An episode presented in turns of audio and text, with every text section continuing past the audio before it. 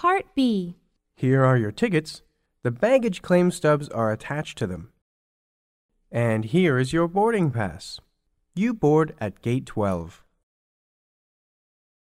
No, Okay. Thank you. Part B. Thank you.